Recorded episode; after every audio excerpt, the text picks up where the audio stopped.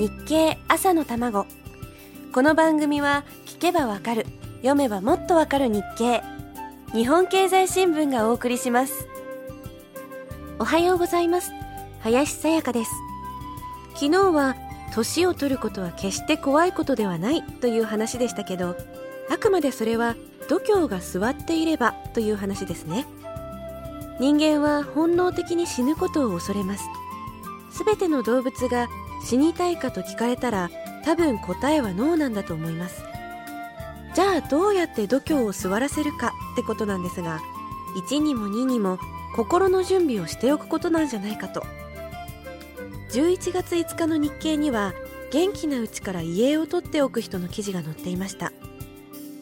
亡くなった時に遺影に使えるような適当な写真がなく旅行中のスナップなどボケた写真を使ってしまうというケースは少なくないようで自分の時に遺族が苦労しないように生きているうちに元気な笑顔で写真を撮っておく人が増えているというんです。子供の方から遺影を撮っておこうとは言いにくいものだからそこは自分の意思で取りに行くべきだと考えている人たちの話です。衣装を選び髪を染めてにっこりとした笑顔で写真に収まり晴れ晴れしたといった80歳の女性の例が載っています。数年前から生前に遺影を撮っておく人が増えているという話はありましたが写真館の方からそういう働きかけをすることも多くなってきているようです。一種の写真サークルで互いに遺影を取り合うというケースもあるとか。どうせならいい笑顔で元気なうちに。それで心残りが一つでも減るのなら決して無駄ではないと思います。それが人生の残った時間をより有効に使えることになるはずですから。もう一つ気になったのは11月8日に載っていたお墓の記事。日経のアンケート調査によれば全体の約4割の人が自分の入るお墓がすでにあると答えこれから買うなどの答えが16%そして全体の21%の人がお墓は必要ないと考えているそうです。